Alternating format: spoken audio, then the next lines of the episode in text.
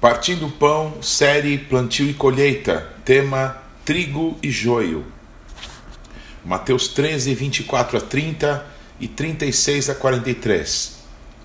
Outra parábola lhes propôs, dizendo: O reino dos céus é semelhante a um homem que semeou boa semente no seu campo. Mas enquanto os homens dormiam, veio o inimigo dele, semeou o joio no meio do trigo e retirou-se. E quando a erva cresceu e produziu fruto, apareceu também o joio. Então, vindos os servos do dono da casa, lhe disseram: Senhor, não semeaste boa semente no teu campo? De onde vem, pois, o joio? Ele, porém, lhes respondeu: Um inimigo fez isso.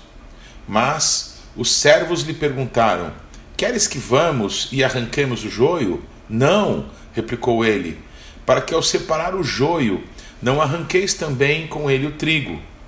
Deixai-os crescer juntos, até a colheita.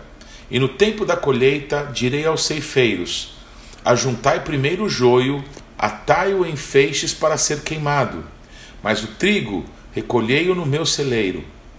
Então, despedindo as multidões, foi Jesus para casa.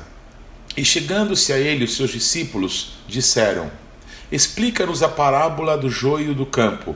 E ele respondeu: O que semeia boa semente é o filho do homem. O campo é o mundo. A boa semente são os filhos do reino. O joio são os filhos do maligno. O inimigo que semeou a semente do joio é o diabo.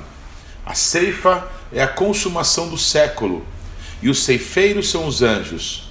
Pois assim como o joio é colhido e lançado ao fogo, assim será na consumação do século mandará ao filho do homem os seus anjos, que ajuntarão do seu reino todos os escândalos e os que praticam a iniquidade, e os lançarão na fornalha acesa. Ali haverá choro e ranger de dentes.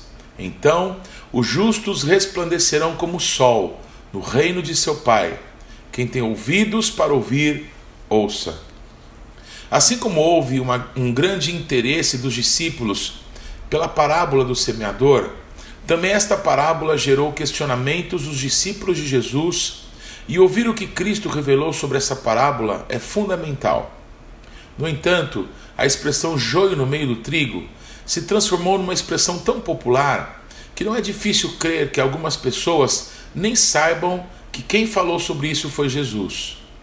Também há muitas interpretações populares sobre como é o joio e que mal ele pode causar. Uma das mais conhecidas e defendidas, até por pessoas importantes na igreja, é que o joio é uma planta que, diferente do trigo, não dá sementes, enquanto o trigo terá os seus cachos cheios de sementes e por isso torna-se pesado, envergando.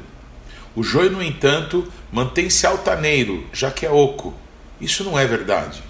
Infelizmente, só de pensar no que Jesus falou, já descartamos esse pensamento já que Jesus conta que o seu inimigo semeou o joio, ou seja, o joio tem sementes. Para que possamos crescer no conhecimento de Deus, precisamos da verdade e da clara direção de Deus, sem contaminação, com nossas interpretações humanas e tendenciosas. Como é o joio?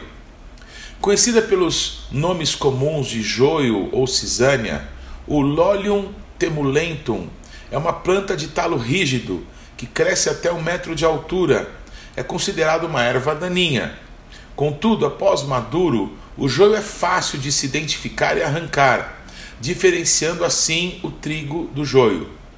Como o joio cresce nas mesmas regiões em que é cultivado o trigo, a sua semelhança morfológica com aquela planta torna difícil a sua erradicação das searas, conferindo assim à espécie uma importante vantagem competitiva. A semelhança é tão grande que apenas por ser distinguido com facilidade após a formação da espiga, o que leva a que seja por vezes referido como falso trigo. O joio é frequentemente infectado por um fungo endófito produtor de toxinas e o alcaloide lolina, um inseticida de origem vegetal. A frequente presença de toxinas de origem fúngica pode tornar as sementes de joio venenosas, pelo qual uma pequena quantidade de joio colhida e processada junto ao trigo pode comprometer a qualidade do produto obtido. Vem daí a famosa expressão: é preciso separar o joio do trigo, um ditado popular.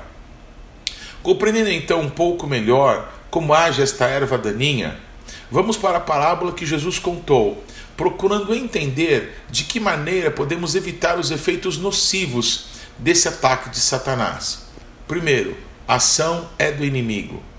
Ficou claro que o joio são pessoas que o inimigo, Satanás, vai lançar no meio dos filhos de Deus. Como Jesus disse na parábola, o inimigo semeou o joio e retirou-se. É curiosa essa frase, já que, com o joio lançado, o inimigo nem precisa estar presente. Sabendo da ação devastadora que será causada com o passar do tempo com os filhos do inimigo lançados no meio dos filhos de Deus, parece que Satanás nem tem tanto trabalho assim, já que os seus estarão agindo para subverter os planos de Deus com um povo, com um campo de colheitas. Segundo, o ataque se dá enquanto o trigo é apenas um brotinho.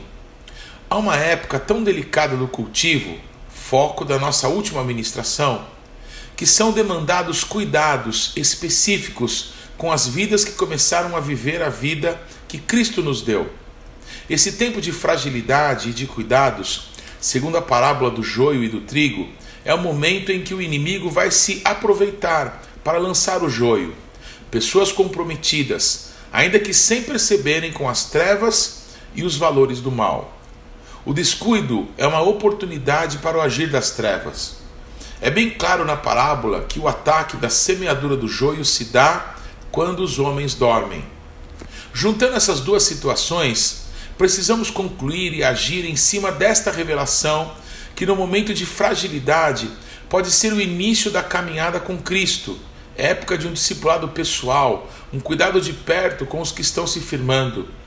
O descuido com esse momento na vida das pessoas permite um violento e inescrupuloso ataque que não se manifestará naquela hora, mas o alvo é uma contaminação lá na frente, quando talvez a pessoa se tornar conhecida e respeitada por todos. Uma das interpretações também da ação do joio em nosso meio diz que o joio refere-se a palavras, ideias, posições que começam a se manifestar no meio da igreja e percebemos então que sim, os filhos do maligno serão os agentes das trevas para lançar discórdia, confusão, fofoca, mentiras, sofismas, falsas doutrinas, etc. Mas qual é o joio para ser arrancado e jogado fora? E qual é o trigo? Não conseguimos distinguir com facilidade. O problema não é arrancar o joio, mas destruir o trigo.